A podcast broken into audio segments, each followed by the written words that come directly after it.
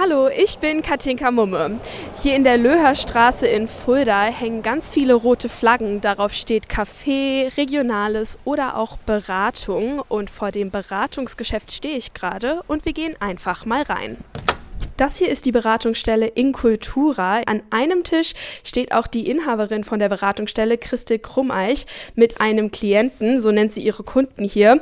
Und hier am Tisch werden Formulare ausgefüllt. Frau Krummeich, was für Formulare füllen Sie hier denn immer aus? Das fängt an bei einem Wohngeldantrag über einen Arbeitslosengeldantrag, der ausgefüllt werden muss, Kindergartenanmeldungen, Schulanmeldungen, äh, Jobcenter-Anträge und so weiter und so weiter. Alles, was es zum Ausfüllen gibt. Viele von den Klienten hier sprechen kaum Deutsch. Das heißt, sie brauchen wirklich Hilfe beim Ausfüllen von diesen behördlichen Anträgen. Und neben mir sitzt jetzt Samir Kamal Hassan.